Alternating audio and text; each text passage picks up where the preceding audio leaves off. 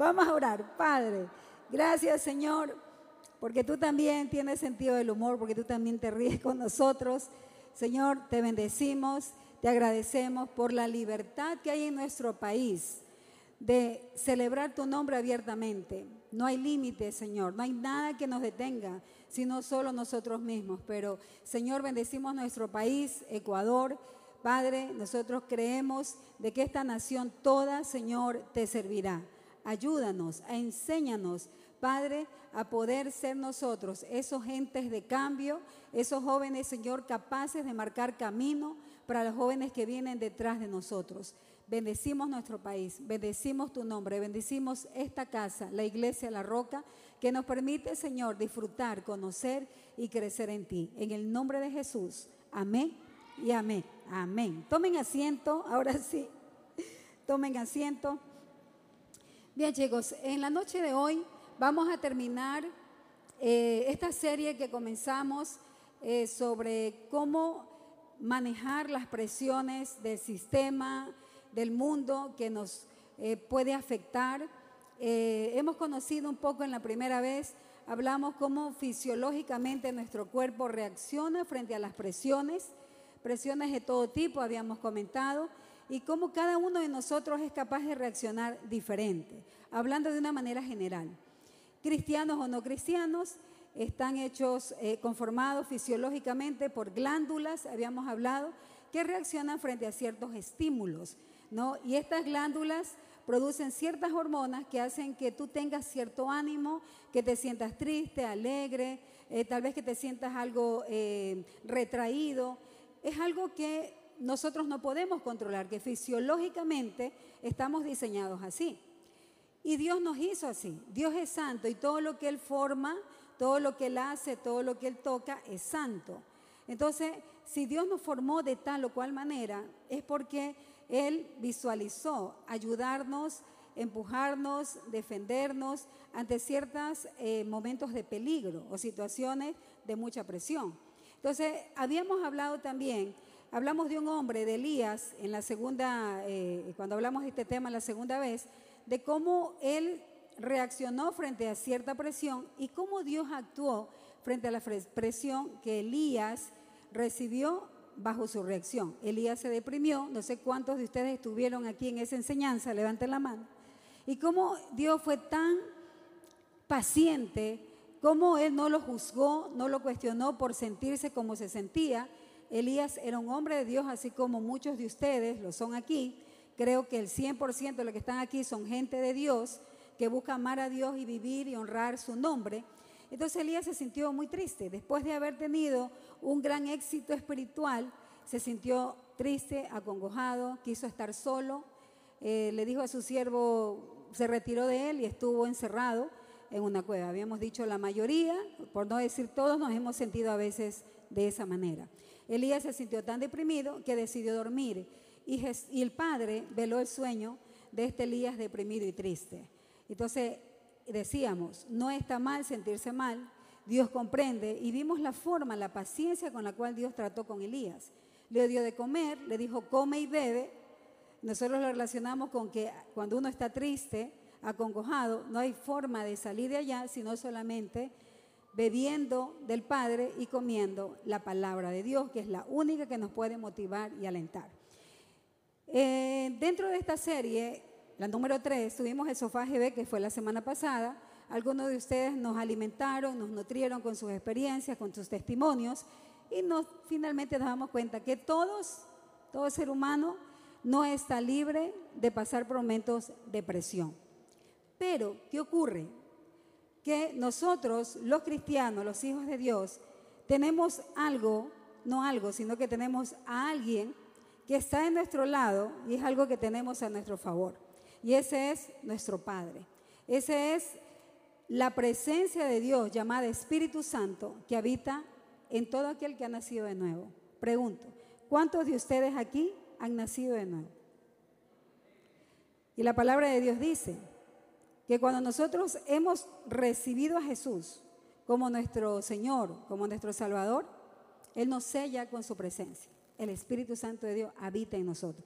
Él es nuestro paracletos, Él es nuestro ayudador. Así que en la noche de hoy he querido compartir con ustedes ciertas eh, formas de poder salir de estados de tristeza o de depresión profunda. No es algo que solo se enmarca dentro de la psiquis humana, pero la psiquis humana también la hizo Dios, sino también dentro del marco conforme a la palabra de Dios nos enseña. Tú eres, estás conformado por un ser santo. Todo lo que tú tienes, tus glándulos, cada órgano de tu cuerpo ha sido santificado. ¿Cuántos dicen amén? Y todo vuestro ser, dice la palabra de Dios, espíritu, alma y cuerpo, sean guardados irreprensibles para la venida de nuestro Señor Jesucristo. Es decir, guardados, santificados, separados solo para Él. Entonces, cuando nosotros hablamos de cómo reaccionar frente a diferentes situaciones, estamos hablando de acciones también santas, porque no podemos ignorar, jóvenes, de que debemos nosotros inteligentemente tomar decisiones. La palabra de Dios es una guía para tomar decisiones y tenemos que siempre estar vigilantes de cómo reaccionar, de qué decisiones tomar frente a diferentes circunstancias que se nos vayan a presentar. Y yo he encontrado un texto rema para el tema que estamos hablando y que nos da respuesta a, a mucho de este tema. Quisiera que abran sus Biblias, por favor, en Primera de Pedro, abran sus Biblias, en Primera de Pedro, capítulo 5, versos 5 al 10. Quisiera que ustedes lo abran y lo vean en su propia, en su propia Biblia. Primera de Pedro, capítulo 5, vamos a leer los versos 5 al 10. Si están ahí, dígame, ya lo tengo. Ya, listo. Vamos a leerlo minuciosamente. Verso 5 dice, igualmente jóvenes, estén sujetos a los ancianos y todos sumisos unos a otros revestidos de humildad, porque Dios resiste a los soberbios y da gracia a los humildes. Voy a leer todos estos textos porque el uno va relacionado con el otro, ninguno es aislado. Recuerden que todo texto tiene un marco, un contexto, le decimos, ¿no? Entonces habla primero a los jóvenes que estén sujetos, sumisos unos a otros, y no solo a los jóvenes, sino también a toda persona que sea parte de una comunidad cristiana. Todos estamos sujetos unos a otros. Todos nos estamos rindiendo cuentas unos a otros, ¿no? Esto no es solo, esto no es que los pastores o ancianos están exentos de esto. Todos nos sujetamos unos a otros. Dice más adelante, Dios resiste a los soberbios y da gracia a los humildes. Dice después, humillaos pues. Esto es como que se impone, humíllense pues, bajo la poderosa mano de Dios para que Él los exalte cuando fuere tiempo, les exalte cuando fuere tiempo, no cuando tú quieres, no cuando yo crea que es el momento, sino cuando es en el tiempo perfecto de Dios. Y dice luego, echando toda vuestra ansiedad sobre Él, porque Él tiene cuidado de vosotros. Dice después, sean sobrios, no sean emocionales, sean sobrios. Sean sobrios y velad. Anden vigilantes, desen cuenta. Porque vuestro adversario, el diablo, como león rugiente, anda alrededor de ustedes buscando a quien lo devora, buscando quien está fuera de la manada, buscando quien está desprevenido, buscando quien no está vigilante y aquel que no esté, el león rugiente viene y lo devora. Es lo que dice aquí. Dice más adelante, en el 9, al cual resistan. Esto habla de actitud, habla de acción. Es decir, yo decido resistir a los ataques, a los dardos, que el enemigo envía mi pensamiento, a mi corazón, a los dardos que envía lo que yo quiere, eh, lo que él quiere que yo vea, que yo piense o que yo escuche. No es que él me pueda dominar, sino que él actúa en medio, actúa en medio de mi entorno, de lo que está a mi alrededor. Él no puede manipular, ni él sabe lo que, no puede saber lo que tú piensas, porque el diablo no es omnisciente. Pero sí conoce tus actitudes y conoce de tus debilidades y puede mover tu entorno para molestar, para tratar de debilitarte. Por eso dice, sean sobrios, no, sean pilas, no sean tontos, sean sabios, ¿no? Porque Él quiere buscar quién está débil para luego devorarlo. Por eso dice, resistan, pues, estén firmes. Dice más adelante en el verso, ah, dice, me encanta esto, el 9, al cual resistí firmes en la fe, sabiendo que los mismos padecimientos se van cumpliendo en vuestros hermanos en todo el mundo. O sea, las situaciones que tú pasas no solo las pasas tú. Los problemas que tal vez hayan en casa, no creas que solo tú los vives. Dice, son los mismos padecimientos de todos los cristianos en todo el mundo.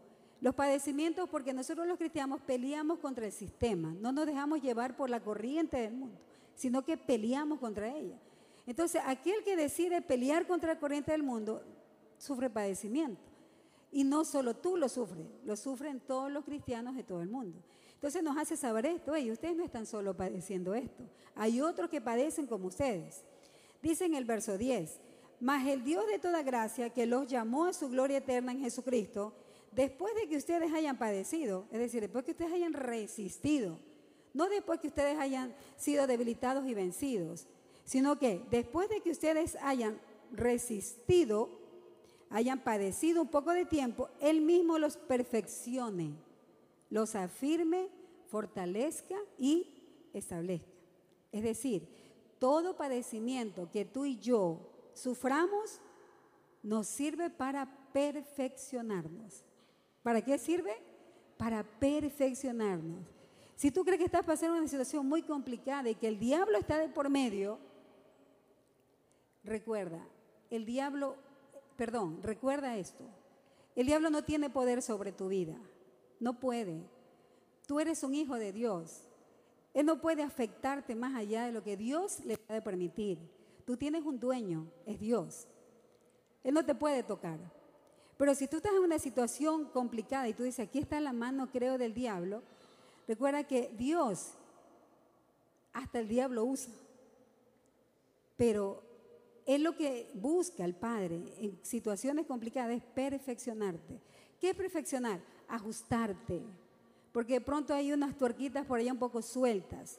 Tienes que ser perfeccionado. Mientras estemos aquí en la tierra, nosotros vamos a ser perfeccionados en nuestro carácter. Entonces, ¿cómo yo voy a ser perfeccionada? Cuando yo me dé cuenta de cómo reacciono frente a situaciones complicadas. no es el conflicto el problema, es cómo yo reacciono frente al problema. ¿Cómo reacciono? ¿Débil? ¿Enojado? ¿Cómo reacciono? ¿Con miedo? ¿Huyo? ¿Escapo? ¿Me escondo? Es a eso lo que el Señor usa ese problema para que tú te conozcas a ti mismo. Y por eso tenemos que ser cristianos sabios.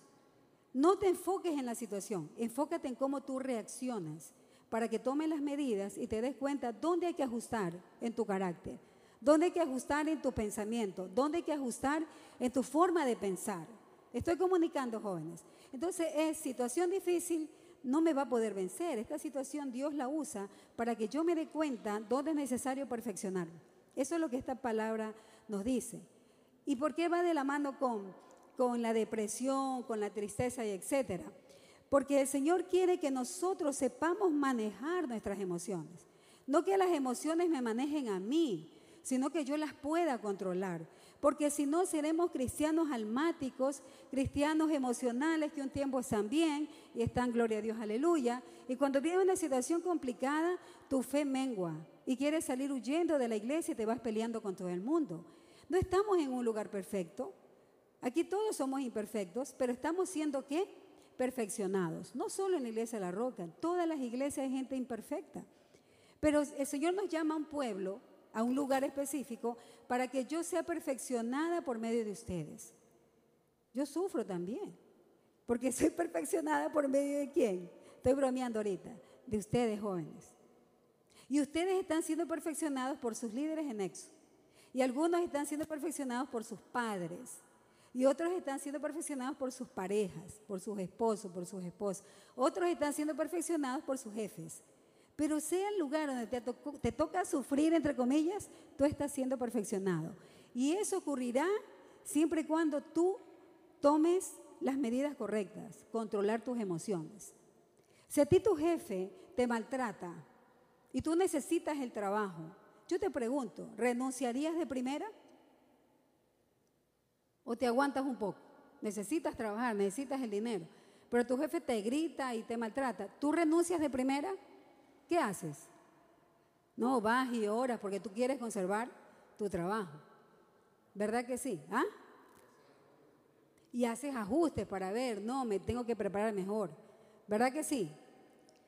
Si tus padres te gritan en la casa y te maltratan, tú coges, agarras tu maleta y te vas de la casa, ¿qué haces? No, pues ahí tengo casa, a ver, si o no, Mateito, ¿cómo? Pues ahí tengo ropita, comida. ¿Ah? Me aguanto nomás. Aunque me pegue y mate, papá es, dice Mateo, ¿no? Porque ya. Pero si a usted lo exhortan aquí dentro de la iglesia, usted agarra su Biblia y se va de la iglesia. O si el Señor lo disciplina, agarra sus cuatro dones espirituales y se va de la presencia de Dios y se enoja con Dios. El Señor busca que nosotros seamos perfeccionados y Él nos va a perfeccionar. Va a doler cuando nos perfeccione, pero pilas, dice el Señor, dice la palabra, sean sobrios, porque el enemigo quiere robar, quiere matarte, quiere destruirte, porque para eso ha venido. Entonces, tengo que controlar mis emociones, tengo que saber cómo regularlas. Entonces, habíamos hablado de que no está mal sentirse mal y etcétera, etcétera. Pero ¿cómo las manejo? Tengo que conocerme. Cada uno de ustedes sabe quién es foforito aquí. Levanten la mano. ¿Quiénes son foforitos? O sea, digo, levanten la mano. ¿Quiénes reaccionan? Ok. Entonces tú sabes que si tú eres foforito, dice la palabra, el sabio ve el mal y ¿qué hace? Huye. Yo sé cómo voy a reaccionar. Mejor huyo de allá. Si a usted le encanta el chisme y usted quiere ser perfeccionado y no quiere ser parte de un ambiente chismoso, usted tiene que huir del chismoso. Escapa por tu vida. ¿Sí o no? Porque quiero ser perfeccionado. Yo sé que mi problema es mi lengua. Me encanta hablar de la gente, me encanta saber. Entonces, ¿sabes qué? Yo no yo quiero ser perfeccionado, quiero cambiar. Huye de los chismosos. Sal de ese círculo. ¿Quién toma esa decisión? Usted la toma. El chismoso no solo es el que habla, sino también el que, el que escucha. Tenemos que ser, pero son decisiones, tienes que conocerte. Yo me, me, voy conociendo y nunca uno termina de conocerse, chicos, porque de pronto los solteros se conocen como solteros. Cuando ya se casan, les toca conocerse cómo soy como casado. ¿Sí o no, Jordan? Ahorita ustedes se están conociendo, Alice. Ay, cómo somos como casados. Bellos son, ¿verdad? Todavía se siguen más enamorados todavía. Cuando uno ya es padre, uy, ahora me tengo que conocer como padre. Cuando ya los hijos crecen, ahora me voy, a, conocer como suegra. ¿Cómo voy a ser como suegra? Dios mío, lindo. Yo le digo a mis hijos, tienen que estar seguros que esa mujer sepa cocinar. Es mi consejito nomás que le doy, porque les gusta comer bien, ¿no? Entonces, ya después que ya se casan y se van, ahora tengo que conocerme como abuela. Y así, conocerme como líder, conocerme como discípula, siempre nos estamos conociendo. Eso es lo interesante de los cristianos. Nunca paramos de conocernos y seguimos la meta, el supremo llamamiento. Por eso un cristiano no se aburre. Pero el cristiano tiene que no andar por la vida viviendo por vivir. Tú tienes que disfrutar la vida cristiana. A ver, Señor, ¿qué quieres que ajuste? ¿Qué quieres que perfeccione? Y para eso está aquí en medio de nosotros. Hablábamos eh, con alguien en esta semana de la cizaña, hablábamos un poquito. Para eso está la cizaña. Gloria a Dios por la cizaña. Porque el Señor Jesús mismo lo dijo. Ahí está. No la saquen de ahí. Nos va a permitir crecer. Pero la culpa no es de la cizaña. ¿Qué está pasando con el trigo? El trigo tiene que mirar la meta a Cristo, el supremo llamamiento. ¿Cuántos dicen amén? Hermano, porque si no fuera así, estaríamos fregados, ¿no? Y qué bueno que el Señor nos permite eh, manejarnos en nuestras imperfecciones las tuyas, las mías, todos somos imperfectos, pero nos amamos. Cuando uno ama a otra persona, le deja pasar sus imperfecciones. Pero al chismoso no lo soportes. ese no lo deje pasar. A ese exhórtalo. Dice más adelante, chicos, lo que el Señor nos quiere dar.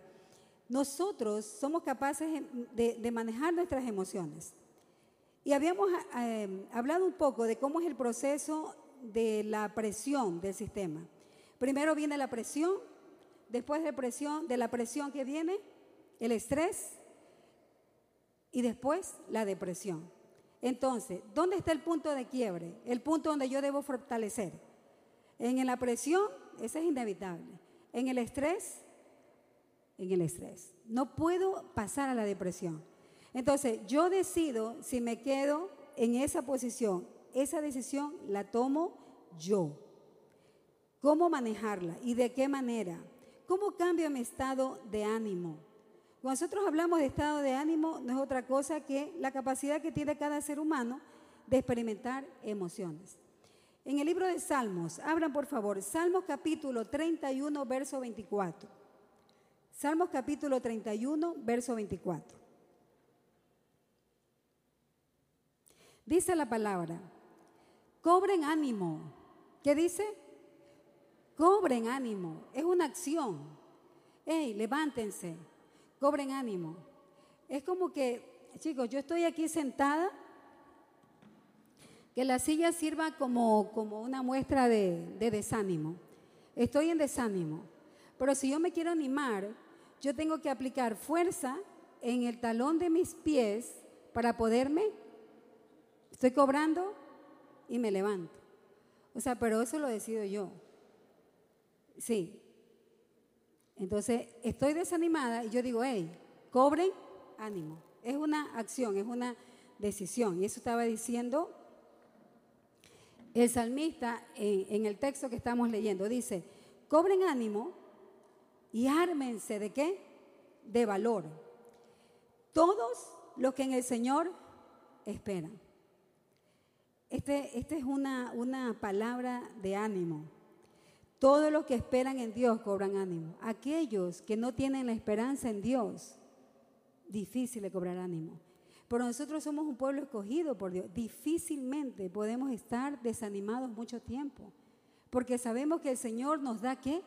Ánimo. Dice en Primera de Tesalonicenses 5:11, le dice Pablo a los tesalonicenses, por eso anímense y edifíquense unos a otros tal como lo vienen haciendo. Edifíquense, construyanse unos a otros, desen palabras de ánimo, motívense, no se destruyan, sino que construyanse. Tenemos que ser entes que edifican al hermano, a los que están en el nexo, que los construyen. Sí, que si hay que llamar la atención se lo hace, pero no para destrucción, sino para edificación. Es el consejo que Pablo le da a esa iglesia. Entonces, nosotros podemos tomar la decisión de salir de la zona de estrés y animarnos a nosotros mismos. Hay formas prácticas de hacerlo pero no llegar a la depresión. ¿Qué es la depresión, jóvenes? La depresión es estar enganchado al, al pasado. Lo que hubiera podido ser y no fue. Lo que pude haber hecho, pero no hice. Pero ya pasó. Ya no hay nada que puedas hacer para cambiarlo. Al pasado, dice el mundo, pisado. ¿Se han escuchado esa expresión? Pero la depresión es eso, estar enganchado al pasado algo que ya no puedes cambiar. Hay otra, otra, otro refrán secular que dice, a lo hecho, pecho, ya está hecho. Pero la depresión es eso, vivir enganchado a lo que pasó allá. Si me dijo, no me dijo, lo que mamá me dijo, si eh, eh, aquel que me traicionó, al pasado, pero ya pasó. Pregunto, ¿podrás hacer algo para cambiar eso? ¿Podrás con un control remoto hacer un retroceso? No, no puedo, no puedo, ya pasó. Y la ansiedad no es otra cosa que el miedo por lo que ha de venir. O sea, hay personas que viven así, enganchadas al pasado y con miedo a lo que vendrá. Y si mi mamá se muere, y si el avión se cae, y si no puedo pagar las deudas, pero todavía no ha pasado. Y se olvidan de vivir el hoy, el presente. Ya nuestro Señor sabía eso. Por eso nos dijo, cada día trae su propio afán, dice la Escritura. Cada día trae su propio afán. Vivan el día. Lo importante es el hoy. Lo importante es que hoy estás aquí en este lugar y que el Señor va a hablarte para que tú puedas salir adelante de la depresión, de la angustia y de la ansiedad. Hay que tomar, también hay un em, dicho secular, al, al toro por los es decir, yo voy a tomar el control de mis decisiones y voy a responsabilizarme por eso. Es lo que Dios busca. Que el pueblo cristiano decida su vida conforme a la palabra de Dios. Que no le, echemos, no le estemos echando la culpa al diablo o a la situación o al presidente o al pastor o a la iglesia. No, sino que yo asumo mis decisiones y mis responsabilidades.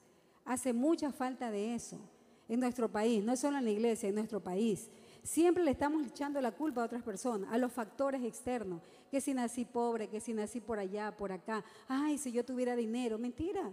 Si tuviera dinero fuera igual, porque el asunto no es cuánto dinero tengas, sino el corazón que tienes. Ese es el tema, el corazón que tienes. Entonces, vivamos el presente como debe ser. Hago lo correcto para escribir un pasado que cuando mire atrás me goce de lo que el Señor pudo hacer en mi vida. Eso lo escribes hoy. Que cuando mires atrás y digas, todos los sábados lo invertí en llegar a un lugar a escuchar la palabra de Dios. Todos los días, un día de la semana lo invertí en llegar a un nexo. Todos los días de mi vida lo invertí evangelizando la palabra. Y miro atrás y me gozo de lo que Dios pudo ser capaz de hacer conmigo. ¿Cuántos quieren vivir así? Por eso el, el sabio Salmón dice,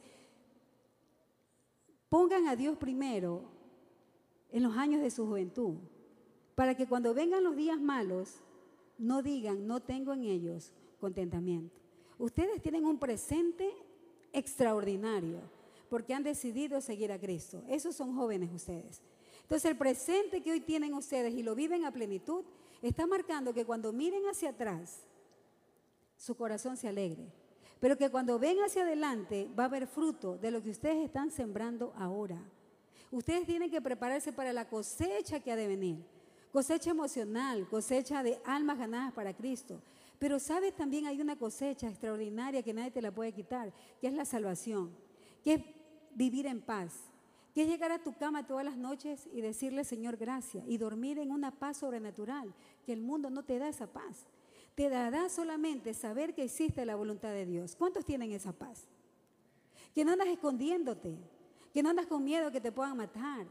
Y si aún fuere así en la injusticia, el Señor te ha dicho, pero nadie puede matar tu alma porque me pertenece.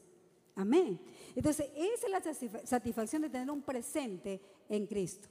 Entonces, aquel que vive un presente fructífero conforme a la voluntad de Dios, no tendrá miedo de lo que ha de venir. No vivirá en ansiedad, pero tampoco en depresión enganchado al pasado. El pasado ya pasó.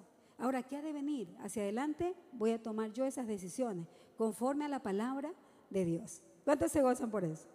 Y tú podrás decir, las mejores decisiones las tomé porque las tomé como en la palabra estaban escritas. Eso es el pueblo de Dios. ¿Cómo salir de estos estados emocionales? ¿Cómo eliminamos el cortisol?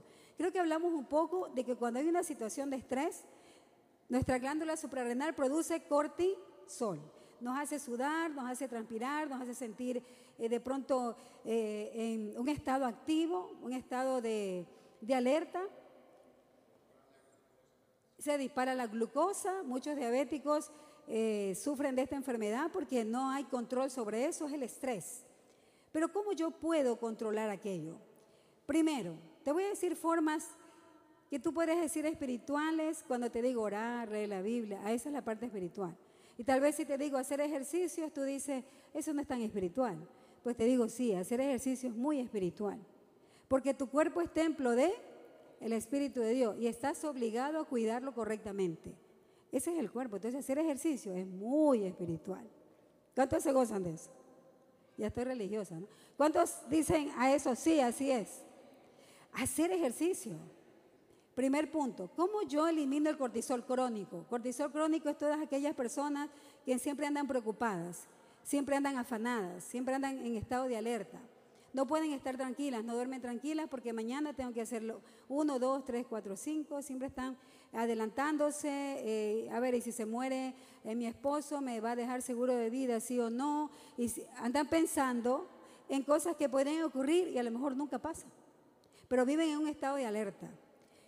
¿Qué te puede ayudar? Uno, haz ejercicio. Y el Señor Jesús no iba a ningún gimnasio, hermano. El Señor Jesús caminaba kilómetros y kilómetros predicando la palabra.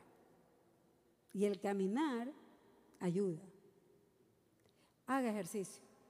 El hacer ejercicio, ¿en qué me ayuda? Ayuda a eliminar por medio del sudor el cortisol. Te ayuda a relajar músculos siempre y cuando un buen, hagas un buen eh, luego estiramiento, después que hagas el ejercicio. Pero ejercítense jóvenes, ayuda mucho. Les ayuda a dormir profundamente. Les ayuda después de un ejercicio, un buen baño, una buena oración, el, ejercicio espiritual y vas a dormir profundamente. Ejercítate, ayuda a eliminar el cortisol. Y Wendy y Isabel dicen, amén. Después pasan las tarjetas. Hacer ejercicio. Dos, activen la dopamina. Activar la dopamina es una glándula segregada por la hipófisis, creo que les había comentado. Activamos, dice el mundo, con pensamientos positivos, dice el mundo. Los cristianos decimos, alimento la mente con la palabra de Dios porque yo tengo la mente de Cristo. ¿Cómo activo dopamina? Pensando en las promesas que Dios me ha dado, la palabra de Dios. Porque la fe viene por oír la palabra de Dios. Y cuando tú recuerdas las promesas de Dios, de quién eres tú y lo que te ha dicho, que es capaz de hacer por medio de ti, la dopamina se activa y viene la fe. Y le dice, Señor, preséntame a 10, que a 10 yo los evangelizo. Y que te vienen a robar y tú le dices, en el nombre de Jesús te detiene y el ladrón sale corriendo. Se activó dopamina, fe. La fe. Dice, y hermana, ¿y esto es espiritual? Claro que es espiritual. ¿Quién hizo la glándula hipófisis? El Señor, nuestro Padre. Entonces, dos, activen la mente con los pensamientos de la palabra de Dios, no lo que el mundo dice. Que la delincuencia, sí, la delincuencia está atroz, es verdad. Pero aquel que piensa como Cristo dice, esta es la oportunidad para predicar la palabra de Dios. Esta es la oportunidad para decirle a la gente, hay esperanza en Cristo Jesús. Sí, la gente está muerta de miedo, pero tienen miedo porque no saben a quién acudir. Entonces tú vas con el mensaje. Esto es una oportunidad para predicar la palabra, para que nosotros como iglesia nos levantemos y le digamos a la gente que Cristo es la esperanza, que el corazón del hombre no va a ser cambiado, sino solamente cuando sea cambiado por el poder de Dios. Son oportunidades que el Señor nos ofrece, jóvenes, oportunidades para que la gente que le gusta orar, no es que le gusta, porque yo no oro porque me gusta, oro porque necesito orar y nos volvamos en intercesores, que peleemos en oración por aquellos que están en la calle delinquiendo. Entonces, si ese cambio mi pensamiento, el miedo se va, porque la palabra de Dios hace que el miedo huya. ¿Han experimentado eso ustedes? Sí, podemos ser presas del miedo, pero cuando yo leo la palabra, me activo en fe y me hago, hey, reacciona celeste. La palabra de Dios dice esto, eso eres tú no lo que el mundo te dice. Y comienzas a activarte en fe. Proverbios 23, 7 dice, porque cuál es su pensamiento en su corazón, tal es. En lo que tú piensas es como tú actúas. Nuestros pensamientos determinan nuestras acciones. ¿Cuál es tu pensamiento? ¿De quién eres tú? ¿De hacia dónde va tu vida? ¿En qué piensas tú? De pronto tú solo estás pensando en el fracaso. ¿O tú estás pensando de que a los hijos de Dios todo les ayuda bien? ¿Cuál es tu pensamiento? Debemos tener la mente de quién? De Cristo. ¿Y la mente de Cristo dónde se encuentra? Si no es dónde? En la palabra de Dios. Cuando yo leo la Biblia, activo mi fe y actúo en base a la fe.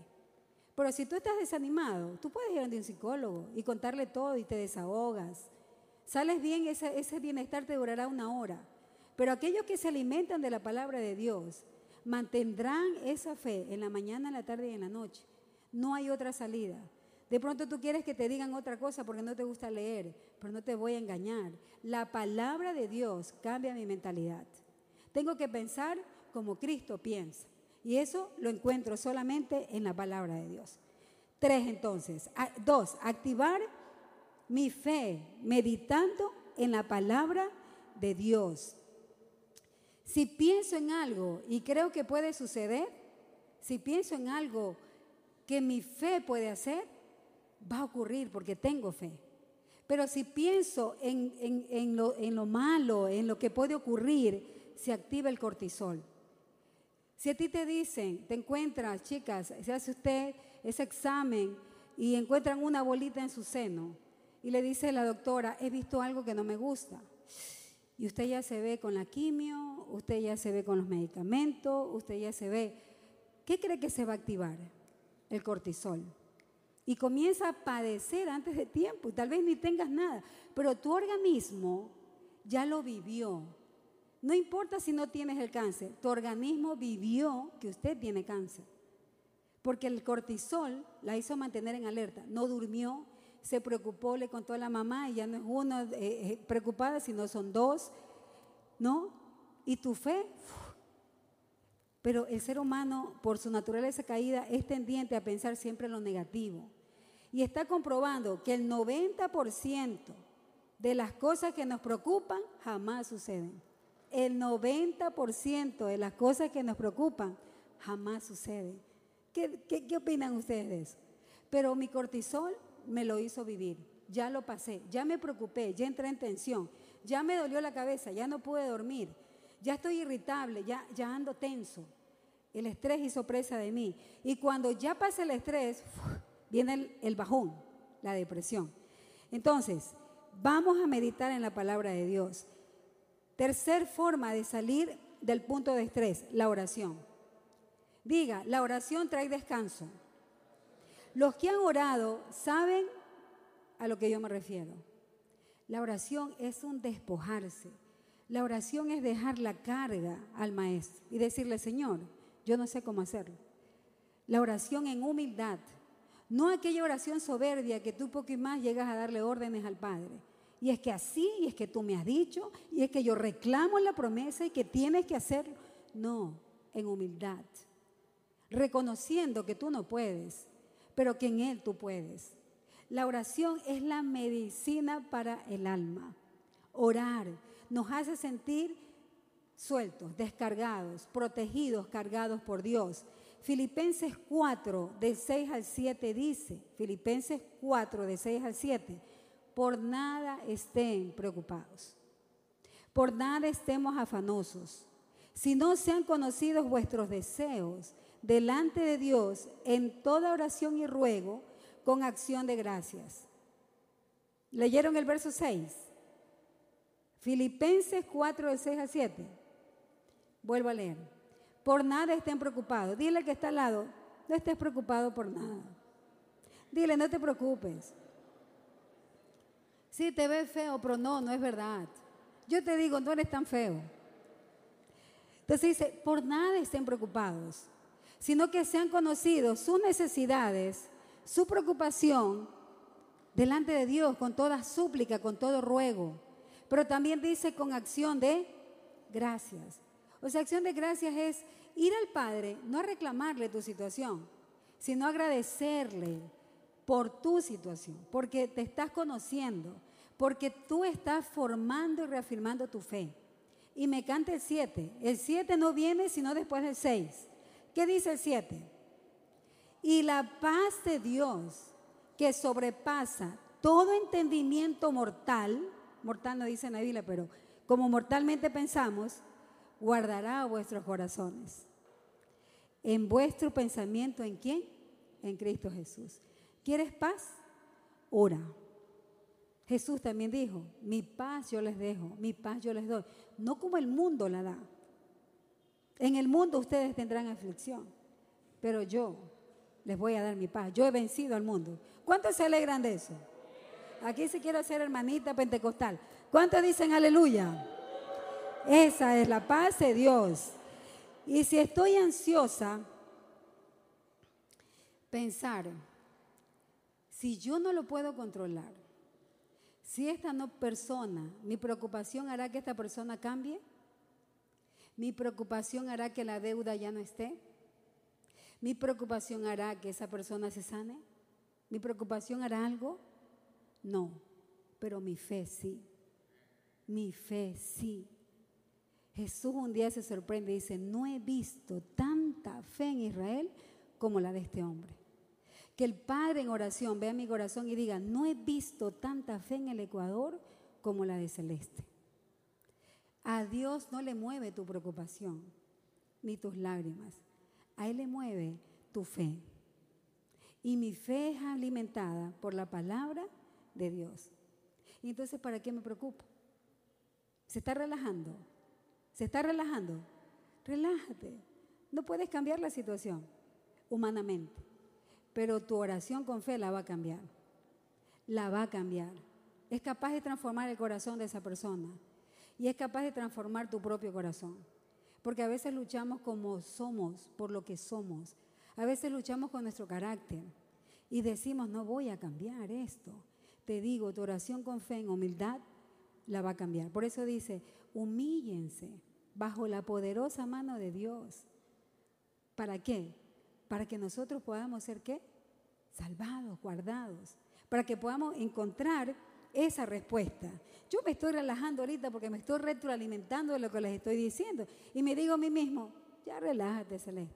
Taikirisi, tranquila. No, vas, no, habrás, no podrás hacer algo para que eso cambie, pero tu fe sí la puede cambiar.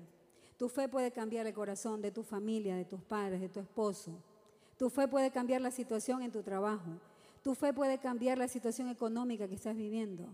Tu fe la puede cambiar, no tu preocupación. No te enfermes, no te enfermes. No permitas ese cortisol se eleve, sino que tu fe se eleve en cada circunstancia. Cuatro, eviten el exceso de autocrítica y de perfeccionamiento, de autocriticarse ustedes mismos. Permítanse equivocarse. Eres humano. Sí, nos vamos a equivocar. Pero el propósito del corazón, si está el propósito, ser como el Señor, pero me equivoqué, recuerden que el Señor siempre mira el corazón, no tanto la acción. Claro, por nuestros frutos seremos conocidos, pero a veces nos equivocamos y no hay una mala intención. No se autocritique a usted mismo, no se flagele a usted mismo. Hay personas que por lo general se tratan así, es porque sus padres los trataron así. Entonces, evitemos autocriticarnos excesivamente. Sí, buscamos ser mejores, pero también ríete un poco de tus fallas, ríase de sus errores. Gócense ustedes mismos, vacílense ustedes mismos. Ay, Celeste, ¿cómo pudiste? ¿Cuántos de ustedes han metido la pata alguna vez? No, bueno, el pie ya, muchas veces, muchas veces. Pero entonces vamos a reírnos un poco de lo que de nuestros de nuestros errores, porque de eso aprendemos. Cinco, va, justamente era el tema. Debemos aceptar el fracaso como parte de la vida y como ocasión de qué? De crecer. Como ocasión de crecer. ¿Por qué viene la depresión muchas veces, chicos? Porque uno mismo se está culpando de los errores del pasado y eso no te deja avanzar. Entonces uno tiene que ser flexible con uno mismo, no permisible, sino, a ver, pero la intención de mi corazón no fue aquella. Me equivoqué, sí. Pedir perdón si te equivocaste. Pero la depresión muchas veces nos ata porque nos culpamos. Sentimiento de culpabilidad. Suéltalo, suéltalo. Seis, ¿qué puede evitar que, eh, que viva un estado de estrés? Fíjate metas y objetivos de vida. Metas, no vivas por vivir. ¿Hacia dónde voy? ¿Qué proceso voy a tomar? ¿Qué quiero hacer en mi vida? Tenga pensamientos, piensa en grande, sí, pero anda actuando en pequeño. Pienso en esto, pero espérate, ok, piensa llegar al 10, pero comienza con el 0,1. Los pequeños pasos me permiten llegar a la meta. Porque a veces por volar y correr fracasas, te frustras y piensas que eso no era para ti. Y dices, no, esto no es para mí y te pones hecho el berrinchudo ahí con Dios, contigo mismo y con todo el mundo. No, vuelvo a intentar. ¿Qué has dejado estancado? ¿Qué sueño has dejado estancado? Y lo dejaste porque de cero quisiste llegar a 10 sin pasar 1, 2, 3, 4, 5, 6. Pequeños pasos nos llevan a la meta. Entonces, ¿te has establecido metas en tu vida, jóvenes? ¿Hacia dónde quieres ir? ¿Tienes sueños? A veces yo me he sentado con jóvenes que les pregunto, ¿qué sueño tienes? Y me han dicho, no, la verdad no lo había pensado. No puedes vivir sin un sueño. Siéntate, establece metas hacia donde tú quieres llegar, pero que sean metas en las cuales Dios las avala, las respalda. Si tú me dices que tu meta es ser regotenero más famoso que Daddy Yankee, yo qué sé quién, a ver, espérate, ¿de qué hablamos, no? Estamos hablando de metas que glorifiquen el nombre de quién? De Dios. Ese tipo de metas. ¿Quieres ser más grande que, que Messi? Bueno, me cae bien el Messi, pero no sé si esa meta más grande que el Messi, no lo sé. Siete, trabajar en la voluntad. ¿En qué debemos trabajar? Trabajar en la voluntad me ayuda a bajar el nivel de estrés. Y en eso se quedan estancados muchos. Prefieren decir, así soy yo y ya. Acéptame así, así me conociste, así soy yo. Y muchos hasta se jactan de eso. Yo soy así, yo soy bravo, sí. Así me conocen todos, que me tenga miedo todo el mundo. ¡Qué vergüenza! Que sigas así. Hombre viejo de 60 años y dice, ah, yo soy así. ¡Qué vergüenza! La vida no te enseñó nada. Pero ustedes están a tiempo, chicos, de no ser de esa manera. Trabajen en la voluntad, sean persistentes en lo que quieren, en lo que buscan. Persistentes. Así como eres persistente con esa chica que te ha dicho que no diez mil veces y sigues persistiendo, así persiste en las metas de tu vida. Así persiste en ser como Cristo. Sí, me equivoqué, pero el Señor me vuelve a levantar. Pero yo no decaigo en ser como Cristo Jesús. Y sigo en la meta, persigo el supremo llamamiento, trabajen en su voluntad. Mi vida se me va a descargar la... Ayúdame, por favor. Voy rapidito, voy rapidito. Ocho. ¿Si están tomando nota, jóvenes? Sí, porque veo que algunos jóvenes por osmosis aprenden. Yo quisiera, me dicen, por favor, cómo se aprende así. Así nomás por osmosis, no toman nota. Qué bueno. Pero dice que está el podcast. Bueno, ya, espero lo escuche. Siguiente. Acá, mi amor. La constancia es vital, jóvenes. Miren, una persona con voluntad, mira esto, una persona con voluntad y con constancia llega más lejos que una persona que está preparada para hacerlo. Una persona con constancia y con voluntad llega más lejos que una que está preparada. ¿Qué quiere decir preparada? Estudió en la universidad, se ganó muchos premios. Uf, es lo máximo. Tiene el conocimiento, pero no fue constante. Su voluntad era débil y no llegó a la meta, pero tiene el conocimiento. Pero hay personas que no tienen el conocimiento, pero son persistentes y llegan a la meta de muchos que tienen el conocimiento. Entonces, es la voluntad, es la persistencia, el querer ser, vamos. Hay gente que conoce la Biblia, pero no es persistente a seguir como Cristo. Son teólogos, pero no viven como Cristo. No fueron persistentes en ser como Jesús. Siguiente punto, para salir del nivel de estrés. La capacidad de posponer la recompensa. La capacidad de posponer la recompensa. Déjala para la luna de miel, por favor. Déjala para la luna de miel. No te adelantes. La recompensa, la luna de miel. Qué rico que es esperar algo que te gusta. Ese postre que te gusta. Mientras más espera y más expectativa. Qué feo comer el postre y después la sopa. ¿Ustedes han hecho eso? Te comiste la sopa, el postre primero y después la sopa. Híjole, pero qué rico es comer toda la comida y que te venga el postre. ¿Por qué les hablo de esto? No quieras obtener las cosas ya y al instante. Es que las quiero ya. Es que mi negocio ya lo emprendí, ya quiero ver las utilidades. No tiene ni un año en el negocio y ya quiere vivir del negocio. No, todavía no puedes hacer eso. Necesitas mínimo cinco años para que un negocio despunte y puedas vivir de las, de las utilidades. Cinco años, mantener el negocio como un hijo para poder ver los resultados. Pero hay gente que ya no tiene el año de negocio ya le ves un carrazo, ya le ves el Rolex, ya le ves, no, ese negocio no va para, no va a llegar muy lejos. Entonces, a veces nosotros queremos tener ya la cereza. Queremos ya tener la recompensa. Y en, en la vida cristiana es igual. Queremos ya. Ahora sí, que el Señor me dé el carro que me prometió, si por eso yo, yo acepté a Cristo. Si me dijeron que cuando ya aceptara a Cristo no iba a haber problemas en mi vida, que todo iba a salir bien, pero mis deudas siguen ahí. Espérate, te falta un caminito. Hay que forjarse, hay que formarse. Entonces, hay que posponer la recompensa, hay que trabajar en ella. Hay gente que quiere ya la retribución y activa el cortisol y vives en estrés, en afán, en ansiedad, trabaja con paciencia. Aprende a esperar. Aprende a esperar en Dios. Dios sabe el tiempo, Dios sabe el cuándo. No te adelantes, vas a cometer muchos errores. No te adelantes, vas a sufrir. No te adelantes, vas a llorar. Espera el tiempo perfecto de Dios y mientras tanto disfruta la espera trabajando, haciendo lo que el Señor te ha mandado hacer. En su momento vendrá. Hay dos cosas que yo estoy esperando todavía, pero no las espero con ansiedad. Si vienen bien y si no tan bien. Y hay otras que estaban en mi corazón y el Señor las dio cuando Él quiso. Hasta me había olvidado de que se las había pedido. Y el Señor me las ha dado. Pero no cuando yo quería. Hay cosas que yo las quería cuando estaba soltera, pero el Señor me las dio estando casada. Pero eso no me detuvo y no me resintió eh, eh, el Dios al cual yo sirvo. Lo sirvo me dé o no me dé, porque me disfruta de servir a mi Dios. Con o como sea. Pero mi retribución es servir a Dios. ¿Cuántos de ustedes su retribución, su mejor porción es servir a Dios? Ahí está el todo. Nueve, duerme bien, por favor. Aquí no tengo mucha autoridad. Mi esposo me es testigo. Pero este hombre es ejemplo de saber dormir bien. Nos acostamos a dormir. Mi amor, buenas noches.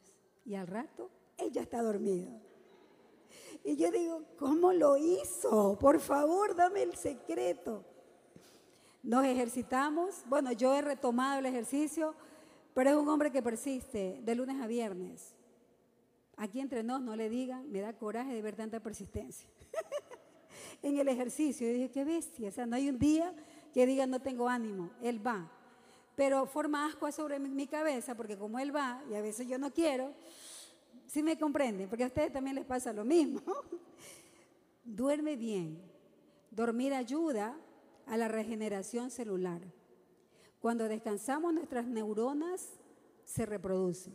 Antes se pensaba que las neuronas morían y no había más. Ya esa teoría está por ya no es verdad. No, nuestras neuronas se vuelven a reestructurar, a restaurar. Nuestras células también la vitalidad. Si tú no duermes bien, tienes que dormir ocho horas. Dormir bien. Si andas de mal humor, pregúntate primero, ¿dormí bien? Si tu esposa está de mal humor, pregúntale, ¿qué? ¿No dormiste bien anoche? Porque el sueño nos hace también liberar cortisol. Trata de dormir en un ambiente muy oscuro, porque así se activa la hipófisis. Donde hay una oscuridad absoluta, tú reposas profundamente. Evita dormir junto al celular. Y yo sé que aquí el 90% duerme junto al celular. Error. El celular tiene ciertas ondas allá que van a interactuar con tus neuronas, con tu cerebro y no te deja descansar. Si estás usando el celular mientras estás en la cama, hay imágenes de colores que quedan en tu cerebro y que están jugando en tu cerebro. Tú quieres dormir y no puedes porque quedaron muchas imágenes, muchos colores que el, cerebro está procesando todavía. Y tú dices, pero como que me dormí siete horas, pero te levantas cansado, sientes que no has dormido. Es porque tu cerebro no logró descansar profundamente. Entonces, traten, chicos, de dormir en un ambiente muy oscuro y el celular fuera de tu, de tu dormitorio. O el celular ponlo en modo avión, para que tú puedas tener un descanso reparador para que tus células se regeneren. Eso es importante. Duerman bien. No uses música para dormir, porque el cerebro está en el ritmo, en el ritmo, en la música, y no tendrás un sueño reparador. Cortisol se ve activado si tú no duermes apropiadamente. Punto 10. Mire cómo el Señor nos ha dado muchas herramientas para poder salir de la zona de estrés. Sé agradecido con lo que tienes. Disfruta lo que tienes. Por quejarte de lo que tienes, no podrás obtener lo que deseas. El Señor dice, el que es fiel en lo mucho, en lo poco, en lo mucho lo pondré. El que es agradecido en lo poco, mucho le daré. Eso no dice la Biblia, pero yo lo he experimentado en mi vida. Yo le doy gracias a Dios por el celular, así no sea la marca que sea. Gracias porque me puedo comunicar me da igual. Doy gracias a Dios por las sandalias que tengo. No necesito 20. Tengo una sandalia, unos de taco. Bueno, últimamente me han regalado zapatos, pero no es porque me afanado en comprármelos. Pero soy agradecida con lo que tengo, que no es poco. Entonces, cuando tú eres agradecido con lo que tienes, no vives quejándote, porque el celular te lo compraste hace dos meses, le ves el celular a tu amigo que es de diferente, dices, ya te amargaste. Híjole, ya quedó, ahora necesito el que él tiene. Eso no es vida, se elevó el, el cortisol. La envidia está ahí a flor de piel. Hermano, sea agradecido con lo que tienes. Con tu colchón de una plaza, gracias por el colchón que yo tengo, porque hay muchos que no lo tienen. Sea agradecido con tu cocina de cuatro hornillas. Gracias. Sea agradecido con tu vaso ahí de acero que tiene. Gracias porque me refresca el jugo que tengo y me, me lo mantiene más frío. Ay, pero quisiera uno de porcelana. Agradece por el de acero que el de porcelana te lo va a dar Dios. Pero sean agradecidos. Sean agradecidos con sus padres. ¿Qué cocinaste hoy día, mami? Pescado. Agradece por el pescado que tienes. Dice, ya se parece a mi mamá, usted hermana. Es que ya soy mamá, pues. Pero sean agradecidos. Y el Señor les dará manjares. Agradezcan por los padres que tienen. Ay, que tú no la conoce. Tu papá te dio, eh, Dios te dio ese papá que tú necesitas. Ámala. Amen, amen a sus padres. Pero sean agradecidos por lo que tienen. Pero hermana, solo tengo dos camisetitas. Qué bueno que tienes una. No tienes una, tienes dos. Bueno, yo solo tengo una. Qué bueno, porque por lo menos no vienes desnudo, gloria a Dios, aquí a la iglesia. Pero tienes una. Seamos agradecidos. Créame, el Señor les dará mucho más. Dios ama a la gente agradecida. Dios ama a la gente agradecida. Agradezcan por el líder de célula que tienen. Agradezcan por sus líderes en Nexus. Jóvenes, usted de pronto se está quejando de él, pero usted no sabe el esfuerzo que hace el líder de Nexo para llegar ese domingo, el día que sea, llevarles una palabra. Reservó un tiempito para preparar la palabra. Reserva un tiempo para salir contigo, para tomarse un café, tiene la paciencia barba para escucharte. Yo creo que ella se ganó el cielo, pues te escucha. Pero a los líderes nos complace hacer eso. ¿Cuántos líderes dicen amén? Porque Dios nos llamó para eso. Pero sean agradecidos por la iglesia que tienen. Agradezcan a Dios por la iglesia, por los pastores que tienen. Agradecidos. Once, edúcate en los buenos hábitos alimenticios. ¿Cómo están comiendo? ¿Cuántas hamburguesas se comieron ayer? ¿Cuánta grasa comieron ayer? ¿Cuánta azúcar comieron ayer? Hábitos alimenticios. ¿Cómo comía el Señor Jesús? Pan sin levadura, comía muy bien. No es que él sabía que tenía que trabajar desde que salía el sol hasta que se ponía. El Señor Jesús no comía cualquier cosa. Buenos hábitos alimenticios. Si estás anémico, ¿cómo quieres tener ánimo? Una persona anémica no tiene ánimo. Una persona anémica no tiene fuerzas. Una persona anémica también se pone triste. ¿Sabes por qué? Porque los glóbulos rojos oxigenan los órganos, oxigenan tu cerebro. Uy, hermana, yo soy bruta para las matemáticas. ¿No será que estás anémico? Porque tú eres inteligente, estás inteligente. Pero por eso, importante, un examen de sangre. Háganse exámenes de sangre. Miren cómo están los glóbulos rojos me traen los exámenes de sangre que yo se los veo. Yo, soy laboratorista clínica y yo le puedo decir si le falta hemoglobina, si le falta hierro, porque a la final no tienes que ir al psicólogo si está haciendo rico contigo, sino que tienes que ver que te falta es oxígeno, porque te falta glóbulos rojos. Aliméntense bien, coman espinaca, eviten mucho carbohidrato, que ese ministerio no crezca demasiado, por favor. Ya que lo dé el arroz, la papa, el carbohidrato. Eviten comer arroz, eviten comer carbohidrato, eviten comer muchos dulces, eviten comer mucho azúcar. Eso eleva también el cortisol. Buenos hábitos alimenticios. Tu cuerpo es templo del Espíritu Santo. Siguiente punto. Socializa correctamente. Socializa. Ha sido para, creado para socializar con los demás. No te cierres en sí mismo. No, es que yo soy así, me gusta estar conmigo mismo. Socialice.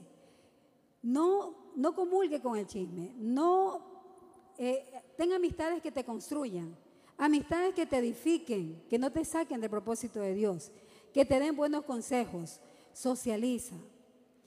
Jóvenes, hablar hace bien. Las mujeres entendemos eso. Cuando nos reunimos con las amigas, falta tiempo. Y hay otra cosa, Ebre, ven por favor. Los esposos para los casados nomás es esto, los solteros tápense los oídos. No, mentira, escuchen que se han de casar por fe alguna vez. Miren, cuando una pareja de esposo ha tenido una diferencia, una molestia, un enojo, y el cortisol se ha elevado, los dos están con cortisol, los dos, enfurecidos. ¿Cómo se pasa eso? ¿Cómo pueden llegar a un momento de liviandad? Orando, ya, están espirituales por acá porque no se han casado todavía. Espérate. Que a veces ni orando, esa es la verdad. Porque el cortisol, y tú vas a orar con cortisol. que Señor, creo que me equivoqué. Ay, así más o menos. Entonces no, está la glándula aquí. Necesitas oxitoxina. ¿Cómo oxitoxina si hasta feo lo veo? ¿Qué me pude ver en ese hombre o en esa mujer? No, espérate. Necesitas bajar ese, ese cortisol con endorfinas. Oxitoxina. ¿Cómo es eso? Abrázala, abraza. El abrazo. A lo que él me abraza, o yo lo abrazo, o solo este contacto manual, cuando nos vamos a dormir, por ahí primero nada más. Entonces se activa las endorfinas. Es como que dices, paz. Y tú dices, todavía me quiere, todavía hay solución. o sea, los abrazos, el abrazo de un amigo, no solo de un esposo, pero yo ahorita le hablé a los casados. Antes de cualquier cosa, esto activa las endorfinas. No digas palabras, solo el abrazo. Ni siquiera digas perdón todavía solo abraza y siente cómo el cortisol comienza a bajar. Y viene la paz y viene la tranquilidad. Gracias, vida. Para los no casados, el abrazo de un amigo.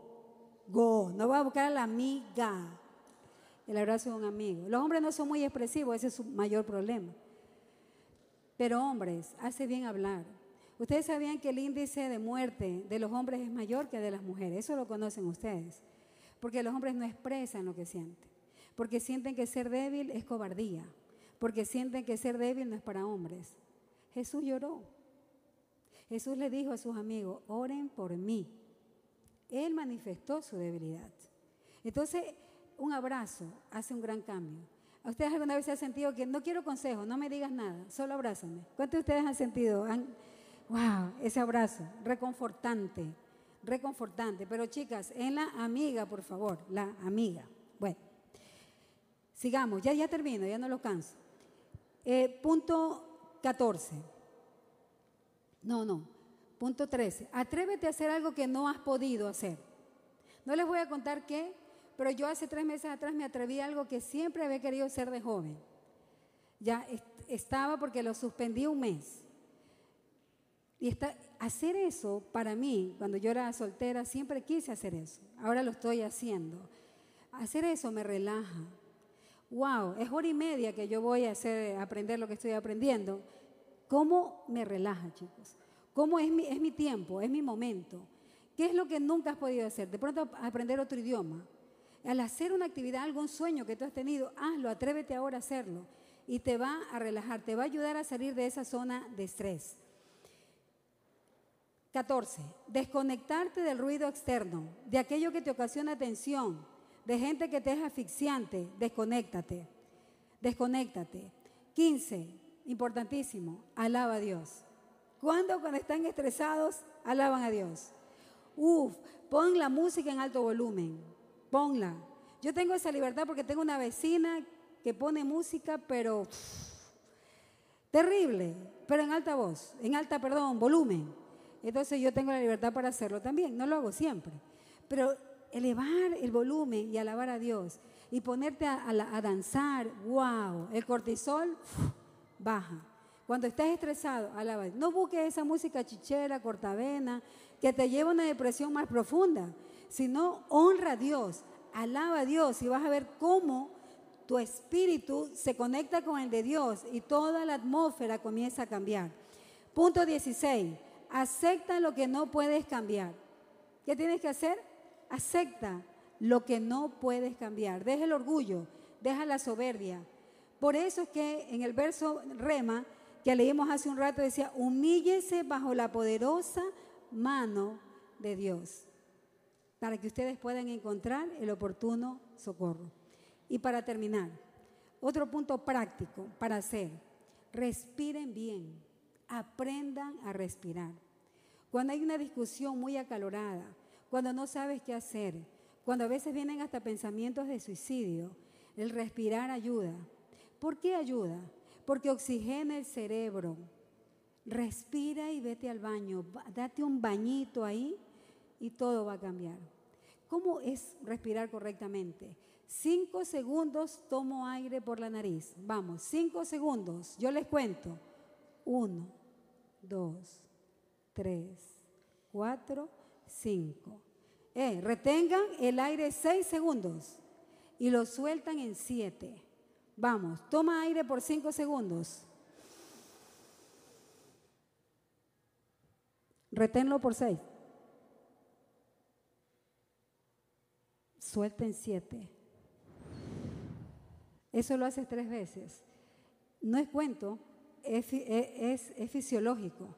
Se oxigena el cerebro, las neuronas se activan y tus pensamientos pueden llegar a cambiar.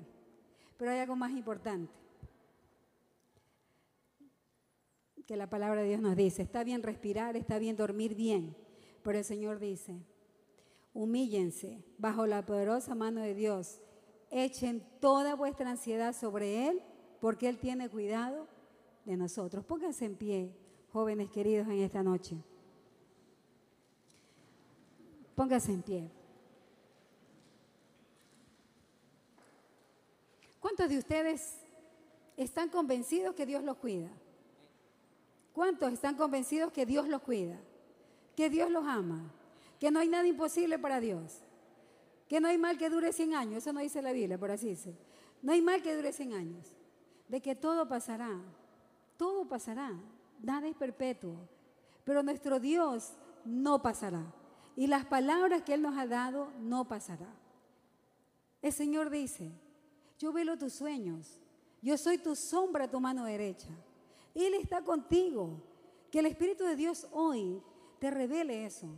Que tú no estás solo, que Él camina contigo y que tiene una respuesta, una solución al momento de conflicto que estás viviendo ahora. Padre, en esta noche, Señor, te bendecimos, te glorificamos, Padre.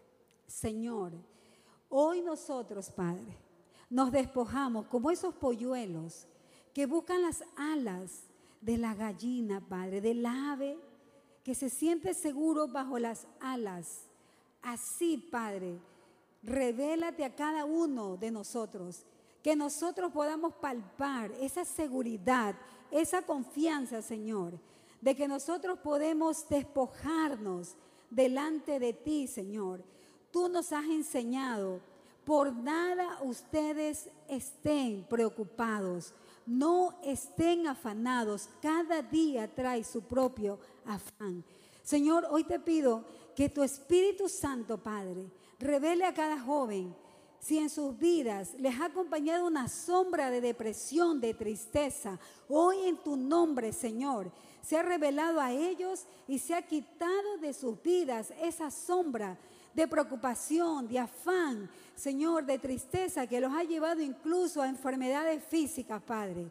Dice en tu palabra y tú nos has enseñado que por tu sufrimiento, por tus llagas, nosotros hemos sido sanados. Señor, tú nos sanas no solo físicamente, sino lo que más importa que es eterno. Tú sanas nuestra alma, nuestras emociones, nuestra mente. Señor, sana la mente de todos los jóvenes que están en esta noche. El alma, Señor. Señor, cualquier conflicto emocional que estén padeciendo, hoy tú pongas en ellos de tu paz, de tu confianza, de la seguridad, de que tú estás con ellos, de que no hay nada que a ti se te pueda, te pueda sorprender y que se te escape a ti, Señor. Es que hasta en lo más mínimo, en los deseos más simples, tú tienes cuidado de tus hijos, Señor. Padre, te agradecemos. Te agradecemos por cada día estar. Te agradecemos, Padre, por el abrazo que nos das. Y que a veces, Padre, somos ingratos al no reconocerlos. Hoy te decimos, yo me pongo bajo tus alas. ¿De dónde vendrá mi socorro? Si no, de donde tú estás. Voy a alzar mis ojos espirituales hacia ti y voy a abrazarte tan fuerte y voy a creer lo que tú me has dicho. Sendas haré, camino nuevo haré. No mires hacia atrás, no te acuerdes del pasado, que la depresión no haga presa de ti. Yo voy a hacer camino nuevo. No te llenes de ansiedad, porque yo tengo planes para ti conforme a mi propósito y voluntad. Señor, que tu palabra se haga carne en el corazón de mis hermanos en esta noche, Señor.